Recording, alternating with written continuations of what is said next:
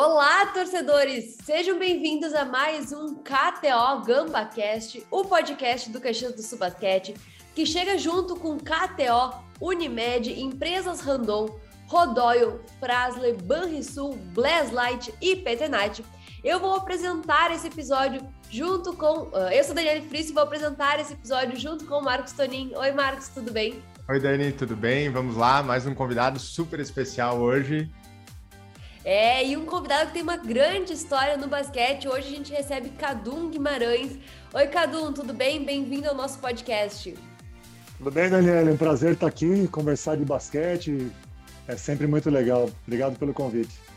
É, e Cadu, a gente queria começar entendendo. Eu dei uma, uma pesquisada sobre você e você vem de uma família de jogadores, de jogadoras de basquete, né? Sim, pois é. Minha, minha mãe jogou basquete, meu pai jogou basquete. A minha mãe, seleção brasileira nos anos 50, né? E eu também sou sobrinho da Marilene, irmã da minha mãe, que foi jogadora e técnica da seleção. Então, o basquete desde sempre na minha vida. A minha mãe deixou de ir a campeonatos porque estava grávida e eu nasci logo depois.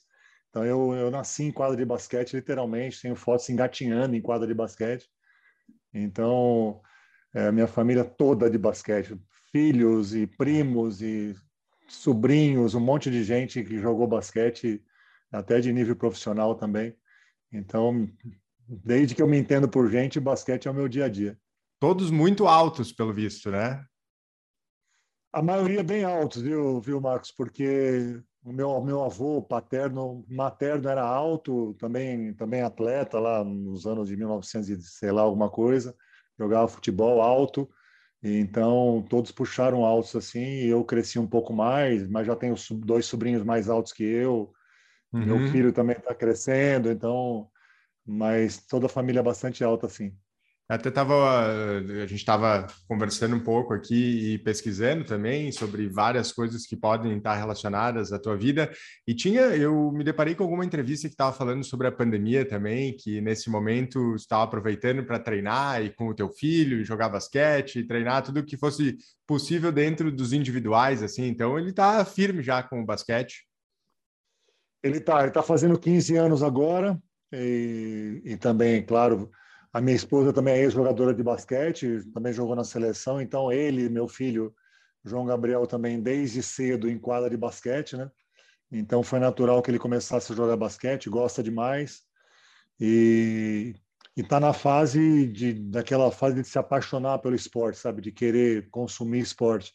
E daí veio a pandemia, né? Ele ele já treinava regularmente, e precisava inventar alguma coisa para fazer e e daí fui buscar lá atrás, meu, quando eu era técnico, aí revivi um pouquinho quando eu era técnico e comecei a dar treino para ele, fazer alguma atividade em casa, no quintal, na, na porta de casa, na rua, para manter a atividade. Não, não, foi muito fácil, né? como não foi fácil para ninguém.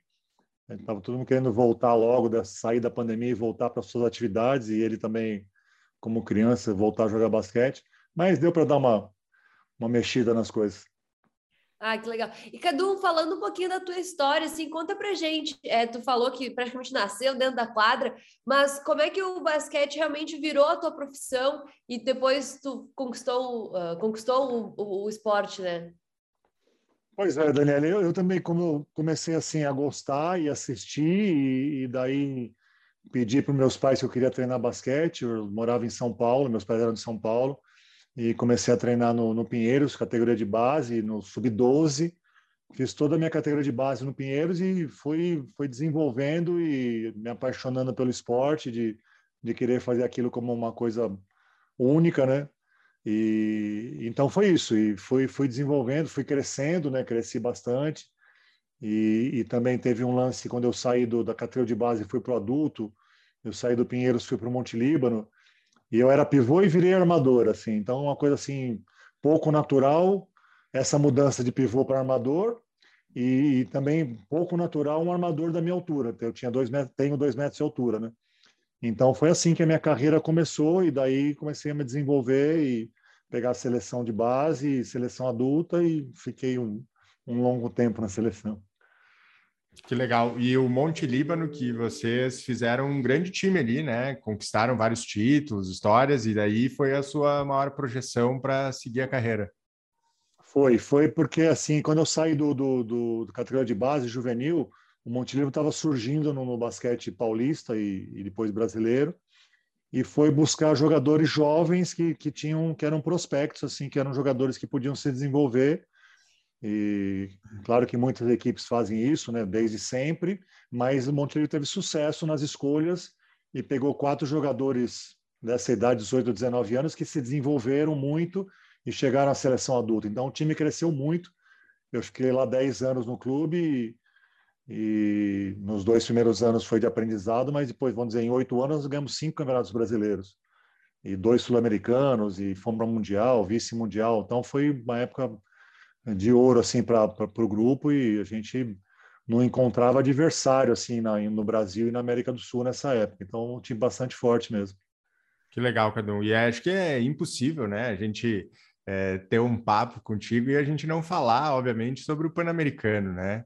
E aí é legal, é, até também li isso em uma entrevista sua, porque durante esse período aqui de Covid também é, reprisaram os jogos né, do Pan-Americano, e acho é. que isso também é uma coisa bem legal. E vários outros esportes também tiveram suas reprises, para a gente ter essas conexões né, com esses movimentos, os jogos que aconteceram e as pessoas mais jovens também terem um pouco da dimensão do que foi tudo aquilo, né? E isso é importante.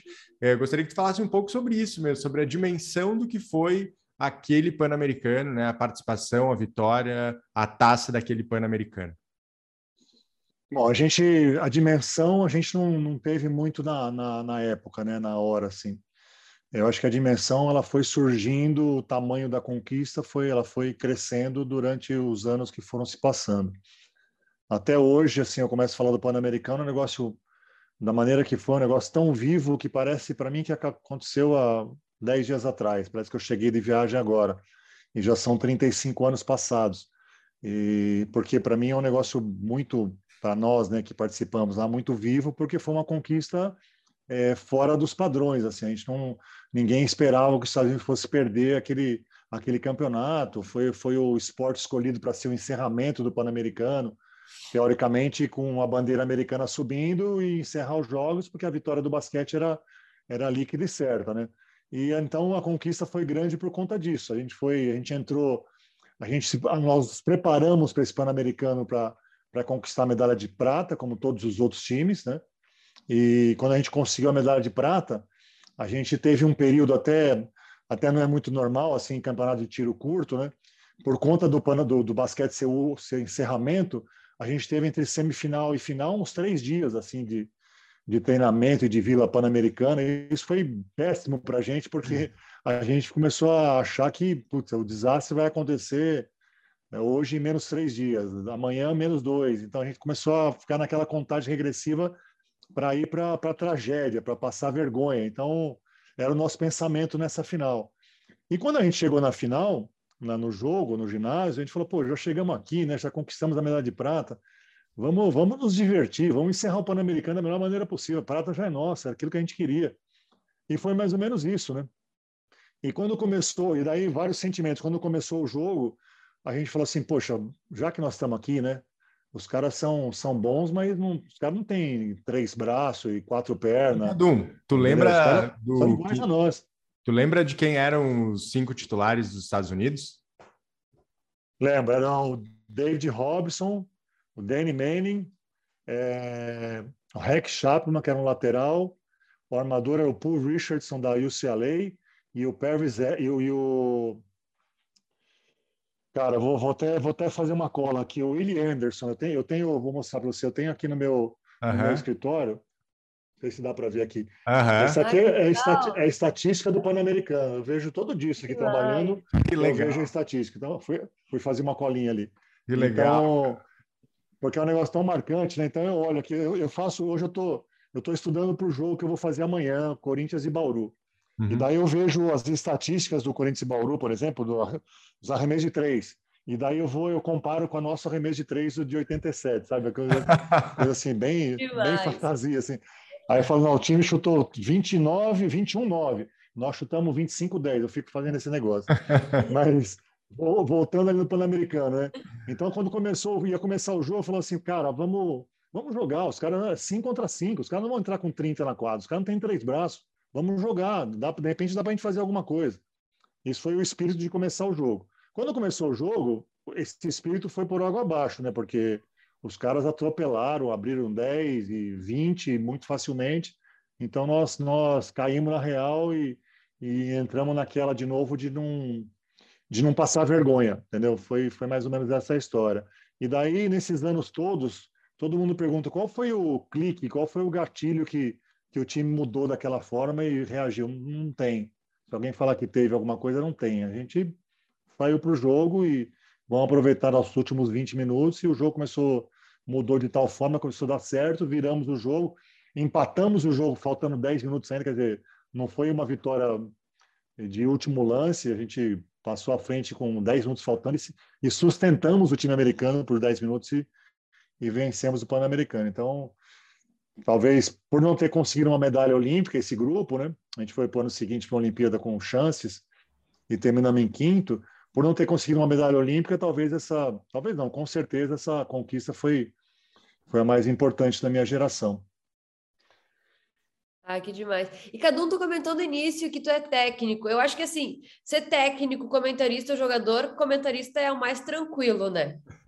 Mas entre ser jogador e técnico, o que, que é mais complicado na tua visão? É, eu fui técnico, né? Eu não sou mais técnico. Sim, é. É, eu virei técnico uns três anos depois que eu parei de jogar, assistente do Lula em Ribeirão Preto com o Coque. Depois virei técnico em Uberlândia, Suzano, etc. É muito mais complicado ser técnico, muito mais. Anos luz de, no, no, no nível de complicação, porque é, você pede para fazer as coisas e você não, você não pode você fazer, né? Você pode, às vezes, mostrar no treino alguma coisa, mas você mostra, você treina, você pensa em jogada, mas os caras que vão atuar, que vão, ser, vão fazer, ativar as suas ideias, não são jogadores. Então, o sofrimento do técnico é, é tremendo. É, nessa, nessa, nesses três que você falou, eu diria que comentarista acho que é o mais fácil. Talvez mais tranquilo, até por conta de experiência, né? De eu ter. É, eu, eu, eu estudo do jogo que eu vou fazer, mas se eu não estudar e for para um jogo, eu, eu consigo fazer comentário porque eu estou vendo o jogo, eu entendo do jogo. Então, então nesse lado é, é, bem tranquilo. Eu queria, eu queria só voltar um pouquinho, Daniel e Marcos, se vocês me permitem. Você falou, Marcos falou sobre, sobre as reprises né, do, nesse tempo de pandemia. E a reprise do nosso Pan-Americano, né, que foi acho que uma das primeiras do, do, da pandemia, nós temos um grupo nosso, né, PAN 87, que a gente conversa lá de vários é. assuntos, a gente se encontra regularmente, temos um encontro agora no, nesse agosto agora para comemorar os 35 anos. E quando aconteceu a reprise, é, a gente a gente conversou no grupo e a gente conversava no grupo como se a gente fosse jogar, sabe? Então a reprise vai passar daqui uma semana. A gente começava a conversar como se o jogo fosse acontecer daqui uma semana mesmo. Então, tipo, Oscar, você vai marcar tal cara, o Israel, cuidado com o rebote. Começamos a falar do jogo, né? E o dia do jogo, a gente ficou muito tenso, como se a gente fosse jogar. Uma coisa não dá para explicar, né? Uma coisa foi hum. 32 anos depois. E, e, e, daí a gente ficou tenso, assim, tenso de ficar nervoso mesmo com o jogo. Ó, tranquilo, vai fazer isso, fazer aquilo, vamos jogar assim, vamos jogar assado. Cuidado com os caras fazem isso. E durante o jogo, o jogo rolando, a reprise rolando, a gente conversando no grupo, no WhatsApp, a gente também ficou nervoso, sabe? Pô, não podemos fazer isso, podemos marcar assim. Os caras estão abrindo vantagem. Foi um negócio demais, assim. Então, e, e daí quando passamos à frente, a gente estava assistindo com a família. Chorei junto com a família, choramos de novo quando acabou o jogo, e a gente no grupo, o pessoal chorando. Nossa, foi um negócio incrível, incrível. Difícil de explicar, assim, né? Uma coisa 30 anos depois. Em cada um. Ah, é... Foi legal. Tá marcado, né? Tem uma Pode coisa legal que já ouvi isso também em algumas entrevistas, em algumas, em algumas vezes que teve a oportunidade de falar, sobre duas grandes referências dessa seleção, né, que eram o Oscar e o Marcel, e que tu sempre se colocou como tendo um pouquinho de cada um, assim, né, como se fosse um pilar de meio. E aí eu queria entender Sim. também, isso por curiosidade, como era jogar com eles, o Oscar também, né, que é uma grande referência do nosso basquete, como é que era. Todo mundo disse que ele também ele era muito exigente nos treinos, que ele treinava muito, exigia que as pessoas que estavam do lado dele também fizessem isso, né? Como é que era essa relação do dia a dia? Bom, minha relação com esses dois, que são realmente os líderes da nossa geração, foi melhor possível, continua sendo a melhor possível, somos muito amigos. Eu, eu fui uma primeira seleção com eles em 79, um sul-americano. Então, de ficar juntos os três assim sempre, desde sempre, fomos para a primeira Olimpíada juntos em 80. E, e eu fui realmente sempre o cara do meio, assim, em termos de, de ponderar as coisas e também era armador no time, né, tendo esses dois de lateral, um de cada lado. E, e, e o Oscar, o Oscar é um cara assim muito, é, como é que se fala, muita emoção e o, e o Marcel muita razão, sabe, muita frieza assim. Então os dois eles se completavam e eu fazia o meio termo. Eu também tinha emoção do lado do Oscar, também tinha frieza do lado do Marcel. Então acho que a gente fazia um, fazia um bom trio nesse sentido de, de nos dar bem na, no, no, entendimento. Agora, era bem, era bem difícil armar para os dois, porque os dois eram exigentes no sentido de querer jogo, de ter volume de jogo. E só tem uma bola no jogo, né? Então, você chega, eu chega, eu chego, eu me lembro um, nesse Pan-Americano, por exemplo, é, a gente chegou para um jogo no meio do campeonato contra a Ilhas Virgens, um jogo tipo às 11 horas da manhã. É, eu começava jogando, né? Não comecei jogando a final, que entrou o Guerrinha. E esse jogo de Ilhas Virgens eram 12 jogadores que, que faziam universitário nos Estados Unidos. Então, os caras voando, né? E marcaram a gente box. Box é uma defesa que um cara pega individual e quatro ficam em zona.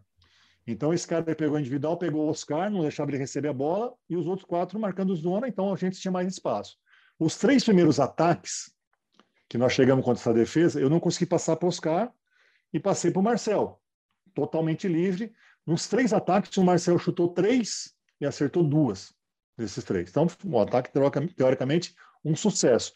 Na volta desse, desse, desse último terceiro chute do Marcel, eu levei a maior bronca do Oscar que eu já levei em toda a minha vida, porque eu não estava conseguindo passar para ele. Então, o nível de exigência era esse. Mas, assim, o um negócio sempre muito, muito honesto e os dois caras que puxavam muito o grupo para treinar. Então, tenho certeza que nosso grupo se desenvolveu muito por conta da vontade que eles tinham de treinar e de fazer os outros treinarem. Então, Aliás, líderes, líderes natos, assim. Aliás, citou uma coisa que eu achei interessante também, né? E isso, a história, e quem depois pôde acompanhar lá, ou depois acompanhar as reprises, pôde ver.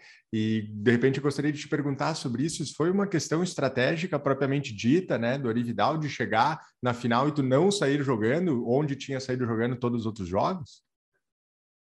Foi, foi estratégia, porque o, o, o, time americano com armadores mais baixos, mais rápidos, ele, o Ari ficou meio temeroso de no começo do jogo é, eu perder bola, ou eles roubarem muita bola, ou dar muito volume para eles. Então eu aceitei, aliás, foi, foi o jogo que, vindo do banco, foi o jogo que eu joguei mais tempo né, nesse Pan-Americano, joguei 25 minutos nesse, nesse final, nessa final, saí com cinco faltas. Então foi um, realmente uma estratégia do Ari de, de, de de mudar o time, mas foi muito bem. Eu aceitei muito bem, o Garrinha também aceitou muito bem, foi, foi normal. Eu tinha separado aqui duas questões importantes sobre os jogadores que eu queria perguntar. Uma era nessa dupla, né, do Marcel e do Oscar, e a outra eu queria perguntar sobre as Olimpíadas de 92, sobre o Michael Jordan, né? Como é que foi essa experiência? Uhum. Foi, foi demais e a gente teve a gente teve a oportunidade de jogar com eles é, no, no pré-olímpico, né, em, em Portland, o pré-olímpico os Estados Unidos não estava classificado para a Olimpíada, então teve o pré-olímpico. Uhum. Foi lá nos Estados Unidos e nós acabamos perdendo a semifinal para a Venezuela. Coisa assim, também um jogo que eles acertaram, nos venceram e nós não jogamos com os Estados Unidos no pré-olímpico. E a gente tinha nesse pré-olímpico, foi a primeira vez que o time americano apareceu com todas essas feras, né, o Dream Team, o time dos sonhos. E todos os outros times, e torcida, e, e arbitragem, staff, eles tietavam os americanos como nunca, né? Por ser os caras que eram, né? E a gente não. A gente até, porque o Marcel falava assim, nós viemos aqui para jogar. Quando acabar o campeonato, se a gente fizer a final com eles, aí a gente vai tirar foto. Os caras adversários iam tirar foto com eles no meio da quadra, assim, sabe? e a gente ficava na boa. A gente não se envolvia com eles, e daí perdemos e não jogamos a final com eles. Falando, nossa, agora nunca mais, né? Aí saiu o sorteio do, do, da Olimpíada e Brasil e Estados Unidos no mesmo grupo. Beleza, agora vamos jogar com eles. Marcel, agora sinto muito, agora nós somos tietes do, do time americano desde, desde sempre, né? Então, o jogo com eles, a Olimpíada foi assim: a Olimpíada a gente pensou em jogar com os outros times para classificar. Nossa chave era Croácia, Alemanha, Austrália, era um grupo difícil, e fazer o jogo com eles. Né? Então a gente veio jogando e daí fomos no meio da, da, da fase de classificação, jogo com eles, que foi assim uma festa para nós e para eles também que estavam assim jogando, é, eu não diria brincando, mas jogando muito soft, fora o Charles Barkley que jogou muito sério, muito sério, de dar, dar trombada, os outros todos muito light, então a gente brincava assim, o Michael Jordan nem amarrou o tênis para jogar com a gente, então foi, foi bem legal e nesse jogo o Michael Jordan é meu ídolo desde sempre também, mas um outro ídolo muito próximo é o Magic Johnson. E o Magic Johnson nesse jogo ele não jogou, ele estava com problema nas costas e ficou só na, na, ali no banco, não entrou. E, putz, falei, queria muito ter jogado com o Magic Johnson. Depois acabei jogando no, aqui no Brasil, um, outra, outra, um outro evento, mas na Olimpíada não joguei. E daí, é, marquei o Michael Jordan, fui marcado por ele, ou pelo menos tentei, e ele fez sombra, né? Foi um negócio bem bacana assim. Mas o Magic Johnson, na hora que a gente saiu do jogo, para quando vai os times cumprimentarem, né? É, eu passei por ele, assim, bati a mão, e ele falou assim: bom jogo, você tem, você tem excelentes passes. Eu passei reto, aí, aí caiu a ficha, não, peraí. O Magic Johnson fez um elogio para você. né? deu, deu aquele branco assim, voltei, voltei, né, voltei na fila, falei, Magic, obrigado, né? Você não, isso aí é minha medalha de ouro aqui na Olimpíada. Então, foi, mas foi um negócio bacana. Tem, eu tenho uma história do, do boné, né? Você já deve ter ouvido falar do boné, que a gente trocou algumas. No começar o jogo, trocamos o, é, brindes assim com o time americano, e eu era nove, o Michael Jordan nove, e eu dei uma camiseta para ele, que acho que ele não tem mais, acredito que ele não tenha mais, e ele me deu um boné dos Estados Unidos que eu tenho, guardo até hoje, está aqui no meu, na minha estante também, também é outra minha, minha outra medalha de ouro dessa Olimpíada. Nesse time de 92 aí, o David Robson jogou esse jogo? Jogou. É, não, não deu para dar uma lembradinha nele ali do fã? Foi, foi, foi a vingança dele, né? Eu imagino. Eu tinha, eu, tinha jogado, eu tinha jogado com ele, acho que sim. Eu tinha jogado com ele um campeonato mundial de clubes do, pelo Monte Líbano. Ele, ele surgindo, acho que 85. Ele era universitário, a gente ganhou. Depois ganhamos de novo em, em 87, daí perdemos em 92. Então, estou no lucro ainda. Tá, okay. E com o Michael Jordan também é outra história interessante. Eu sempre, às vezes, vou dar palestra em escola, falo com a molecada assim. Eu falo, eu tinha um combinado com o Michael Jordan que a gente ia fazer sete jogos, um contra o outro, né? Sete partidas, uma melhor de sete. E daí jogamos duas no Pan-Americano de 83. Eles ganharam as duas. Uma de dois pontos, uma de dez. E daí jogamos em 92, eles ganharam 30 pontos, sei lá. Então estava 3 a 0 para o Michael Jordan. E fecha a série com quatro. Daí ele não quis jogar mais, nunca mais quis jogar contra, contra, contra o Cadum. Então eu sou o vencedor moral da série. Justo. E aí, ah, justo, né? Aí a molecada fala: é verdade, tio? Falei: é verdade, verdade. e Cadu, que uh, tu continua no basquete, né? Como é que é essa diferença do basquete lá dos anos 80 para o de agora? Como é que tu enxerga a modalidade agora no, do basquete no Brasil? O basquete mudou na parte física muito, na parte o jogo ficou muito mais rápido, né? É, diminuiu o tempo de poste bola, por exemplo, que tornou o jogo mais rápido. Todo mundo arremessa de três pontos, que então fica muito volume de jogo para as duas para os dois times. Então o jogo basicamente mudou nesse sentido. É, poucas regras mudaram, mas as regras que mudaram são para dar esse, esse ritmo de jogo maior. Então, se você pegar é, um, se você colocar lado a lado um jogo dos anos 80 e um jogo de hoje, você vai ver que o, o jogo parece estar acelerado, né? A correria é muito maior e, e, o, e o jogo físico muito maior. Então, acho que a principal diferença é essa. Ótimo.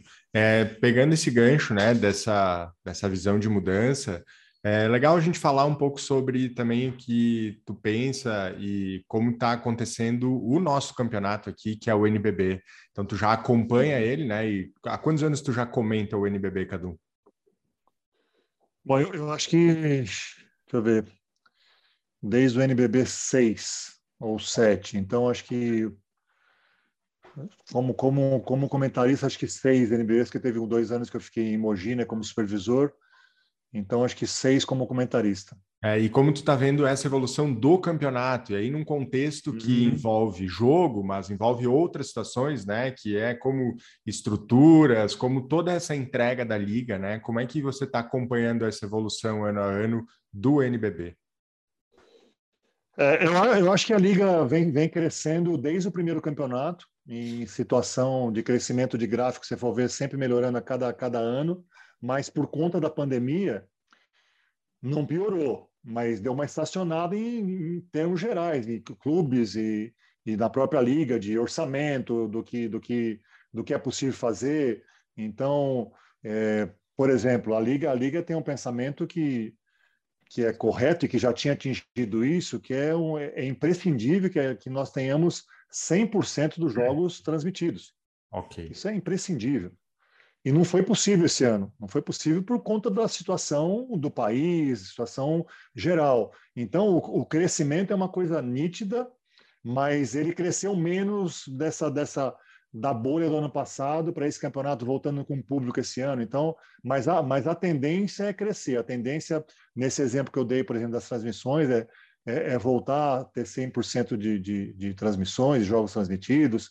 É, eu acho que o nível também técnico acaba melhorando, estrangeiros que vêm melhores, os jogadores que vão surgindo vão, vão, vão desenvolvendo mais, até porque você consegue dar para esses jogadores é, competições internacionais, consegue dar confrontos é, com, com, com, jogadores estrangeiros bons, então a melhora técnica acho que é geral. Eu sou um cara assim muito, muito otimista com tudo com relação ao basquete, acho que o basquete vem num, numa fase de crescimento, talvez menor do que a gente esperava, mas por conta, aí eu acredito, por conta da pandemia, mas ainda em crescimento.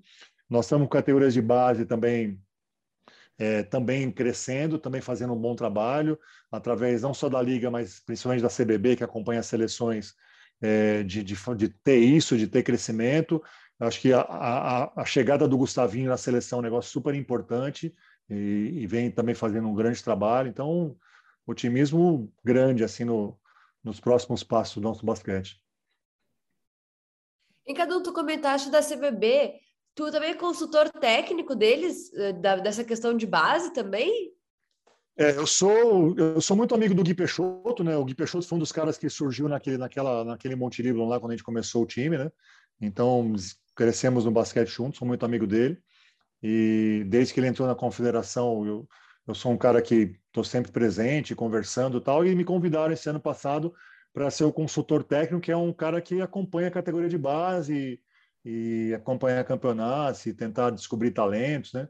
Agora, recentemente, eu fui como, como supervisor da, da seleção sub-18, que foi campeã sul-americana agora lá em, na Venezuela. Tivemos um camp o ano passado sub-17, essa seleção agora sub-18. A seleção foi campeã, eu fui supervisor e agora tem uma Copa América agora em junho, que classifica para o Mundial Sub-19 no ano que vem.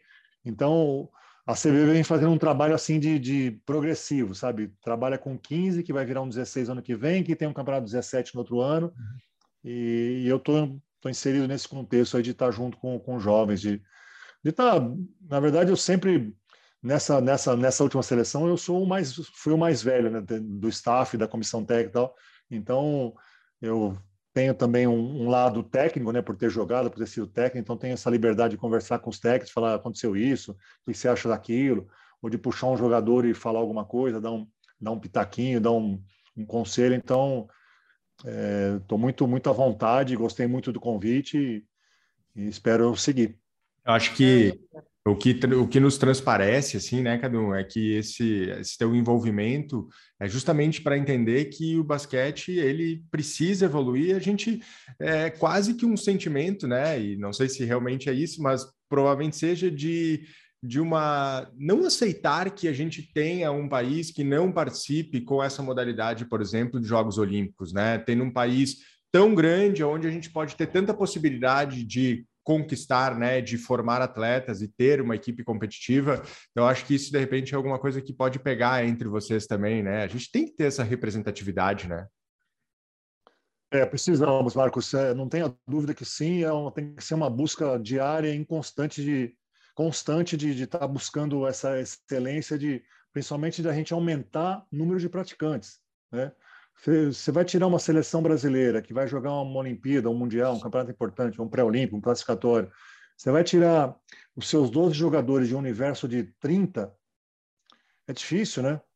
É legal você tirar os seus 12 do universo de 100, de 200, de 300, 300 caras bons. Né? Então é isso que a gente tem que buscar. Mas como você vai buscar? Não pode ter só 17 times adultos, que é o que a gente tem no NBB hoje. Então já tem mais, mais 16 da, da, do campeonato da CBB. Então os campeonatos de sub-18, sub-20, LDB vão aumentar o número de, de, de, de times. Para isso a gente vai precisar de jogadores. Então vamos descobrir talentos. Não é possível, de repente, nascer um cara lá, no, lá em Rondônia que o cara é um, é um talento e a gente não vai descobrir. Como? A gente tem que precisar buscar esses caras. Então, através de campeonato brasileiro, campeonato de base, e, e daí infelizmente ou felizmente, o nosso, a gente, o nosso basquete é muito centralizado, né? Então, o cara que aparece lá em Rondônia, logicamente, se ele, se, se ele foi descoberto, ele vai vir jogar em São Paulo, no Rio de Janeiro, isso é, é normal é, nesse começo. Mas o ideal é que a gente tivesse mais centros, falar assim, ah, eu, eu moro, eu moro no, no, no, no Pará, no Pará que não tem time, eu não preciso ir para São Paulo, eu vou jogar em Fortaleza, um pouco mais próximo. Eu, eu sou, eu, eu fui um talento descoberto em, no Amazonas, eu não preciso ir lá jogar no, em Porto Alegre, eu vou jogar mais próximo, entendeu? Então é legal a gente tentar aumentar o número de, de praças, aumentar o número de times e daí aumentar o número de jogadores. Aumentar o número de jogadores, mais praticantes, aí você tem um número maior de, de gente boa para você selecionar para a seleção. Realmente é, a, a, gente tem que estar tá na elite, a gente tem que estar tá, tá na vitrine, e a vitrine é mundial e Olimpíada, Olimpíada principalmente. A gente tem visto alguns é, jogadores, né, ex-jogadores profissionais, e fazerem esse tipo de movimento de trabalho e buscar essa formação. A gente entrevistou aqui também a, a Ellen, né, que tem um trabalho incrível, né, em relação a isso. E obviamente que os investimentos, né, que também são feitos no esporte como um todo, eles são fundamentais para que isso aconteça.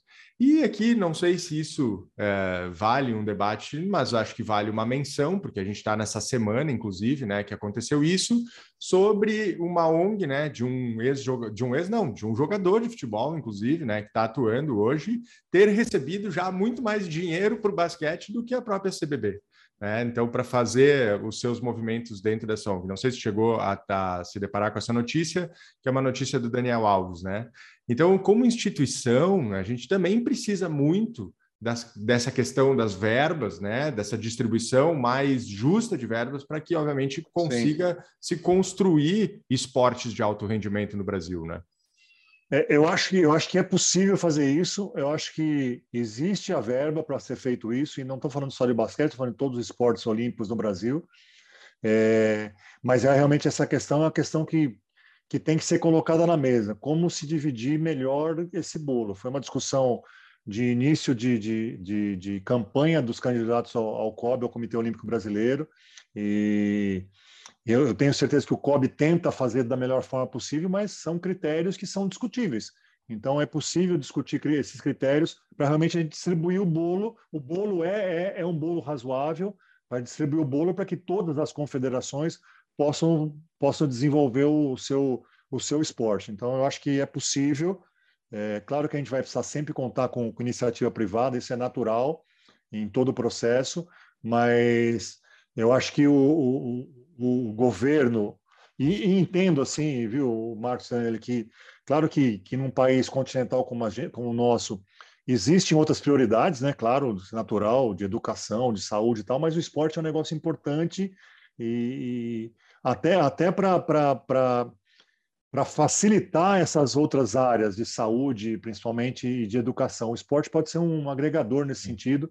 Então, essa verba que vem para o esporte não é uma verba que morre no esporte, ela, ela bate no esporte e ajuda a saúde, ajuda a educação. Então, é um negócio interessante. Eu acho que a gente tem que estar sempre pensando isso e procurando aumentar esse, esse, esses valores que, que, que, liga, que CBB principalmente consegue uh, do governo. O esporte pode ser meio para tudo isso. A gente teve a oportunidade de entrevistar uh, alguns participantes aqui do nosso podcast que, por exemplo, tiveram a oportunidade de estudar nos Estados Unidos. E aí a gente entende como a cultura é diferente na relação do esporte e, obviamente, como tu disse, isso provavelmente reverbere na questão de saúde logo ali na frente, né? Claro. Então, essa questão está completamente ligada e, obviamente, que a questão, sempre quando a gente fala em questão cultural, a gente tem quebras bem mais densas a serem rompidas, né? Paradigmas bem mais complexos, mas eu acho que a gente tem que caminhar por aí e, obviamente, né, buscar sempre fazer a nossa parte dentro deste meio, né? Então, eu acho que isso sempre é uma relação bem importante, assim. Muito bem, muito bem. Dani, vamos, vamos lá? Quadro, Bora, vamos lá. Vamos, lá. vamos, vamos embora. Cadu, a gente conheceu a tua história, agora a gente quer conhecer um pouquinho mais de ti, né? Então, a gente vai fazer um bate-bola de tá. 24 segundos. Tu tem 24 segundos para responder cada cada escolha. Então, vamos, vamos lá. Se tu pudesse escolher um filme ou uma série preferido, que, que, que, o que tu escolheria? O filme, eu gosto muito do Forrest Gump, assisto várias vezes. E se eu puder fazer mais um, assim bem, que eu sou um cara meio romântico, uma linda, uma linda mulher, também adoro esses dois filmes. e, uma, e uma série, uma série eu tô no, tô no This Is Us, que está terminando a temporada. Ah, achei, de todas que eu assisti, a que eu mais gostei. Ótimo. Cada um, e uma música preferida? Uma música, é, We Are The Champion, com o Queen. Boa. E um local? Um local? Essa foi, essa foi boa. É, posso, posso ser internacional? Pode. Orlando. Adoro, adoro Orlando, trabalho com, com, lá com Orlando, levando grupos para lá e torço para Orlando Médica, adoro a cidade, Orlando. Sabe que em algum momento eu também já simpatizei muito pelo Orlando Magic e a gente precisa que esse time melhore, né? Ele não merece estar nessa posição. Faz, faz alguns anos que esses caras estão em reconstrução, com, faz 30 anos que eles estão em reconstrução. Depois que perderam o título da primeira vez, da, daquela vez com, com Shaquille O'Neal e Aí só, só escuto falar reconstrução, reconstrução, meu Deus do céu. Nossa. Último é lugar esse ano. De é novo. Tempo, é, de novo, né? Mas enfim.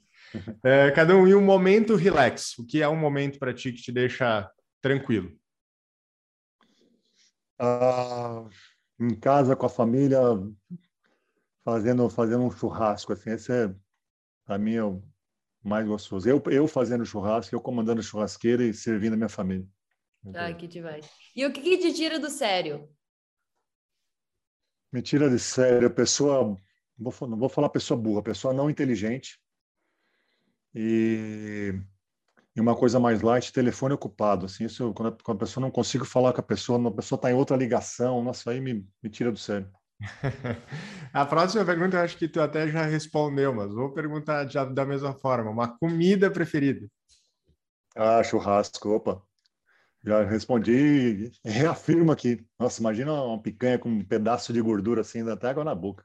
Na próxima visita a Caxias do Sul, está convidado para comer um churrasco com a gente, então. É. Muito obrigado, vou com muito prazer. E que bebida, Cadu, é a tua preferida? Coca Zero. Coca, sou viciado em Coca Zero, tomo todo dia e com muito gelo. Todo, todo mundo que me conhece sabe que eu não vivo sem Coca Zero. tá bom. Cada um uma inspiração. Uma inspiração. É, eu acho que os meus pais, pelo que eles fizeram, o que eles deram para os filhos, assim, eu sempre. Minha mãe ainda é viva, tem 92 anos, meu pai é falecido. Meu pai faleceu quando eu estava jogando no Campeonato Mundial. Ele já estava mal, falou: não, filho, eu, eu falei: eu não vou. Ele falou: não, filho, vai, vai, nós somos famílias de atletas, vai sim, eu vou estar feliz se você está indo jogar. Então, meus pais sempre fizeram tudo para os filhos terem de tudo e jogarem basquete, que sabiam que era a nossa, nossa paixão. Dos quatro filhos, três jogaram basquete. Então, meus pais são minha inspiração. E um sonho? Um sonho é poder acompanhar meu filho jogar basquete até o final da minha vida, em qual o nível que ele puder chegar. Hoje ele joga sub-15 hoje, então eu quero poder assisti-lo jogando o máximo que eu puder. Cada um, uma palavra que te define. Hum, paixão. Paixão em tudo, em tudo que eu faço, eu me dedico 200%. Então, paixão por tudo que fazer e fazer fazer bem feito. Assim, eu vou fazer vou fazer uma live com vocês, vai ser a melhor live da minha vida. Eu vou ler um livro daqui meia hora, vai ser a melhor leitura da minha vida. Eu vou fazer o meu almoço, vai ser o melhor, tudo com muita paixão. Tudo que eu faço, eu coloco essa palavra na frente. E, Cadu, para a gente finalizar, se tu pudesse escolher um momento da tua vida que foi assim o um momento de virada, o um momento mais importante, assim, a gente chama aqui do nosso momento de cesta de três pontos. Como, qual momento tu escolheria? É, eu escolheria o um momento que eu não fui convocado para a seleção e porque o técnico, no caso, era o Ari Vidal na época, ele falou que eu não tinha arremesso, que realmente eu não tinha arremesso. E daí eu fui treinar igual maluco para voltar na seleção treinei igual um maluco, foi minha virada e voltei, voltei como titular no Pan-Americano de 87. Foi para mim o meu momento assim de, de sair para a vida ali. Eu podia ter me acomodado, falar não é seleção para mim, vou jogar no clube, mas eu queria e fui atrás. Que legal. Cadu, muito obrigada por participar aqui com a gente, por ter disponibilizado teu tempo aí para conversar. Foi um prazer conhecer um pouco mais da tua história. Muito obrigada. Eu que agradeço, foi um, foi um prazer enorme o tempo passou muito rápido, adoro conversar de basquete e marquei aqui na, já na agenda o churrasco em Caxias quando eu for aí. Então, espero, espero breve. Eu fui, eu fui duas vezes quando era, quando era comentarista, depois agora a gente fazendo só jogo por estúdios, mas esse ano que vem a gente volta a fazer jogos em loco e eu seja escalado para ir para Caxias. Ótimo. Tomara. Obrigado. Muito obrigada. Obrigado. Valeu, Marcos. Até o próximo episódio.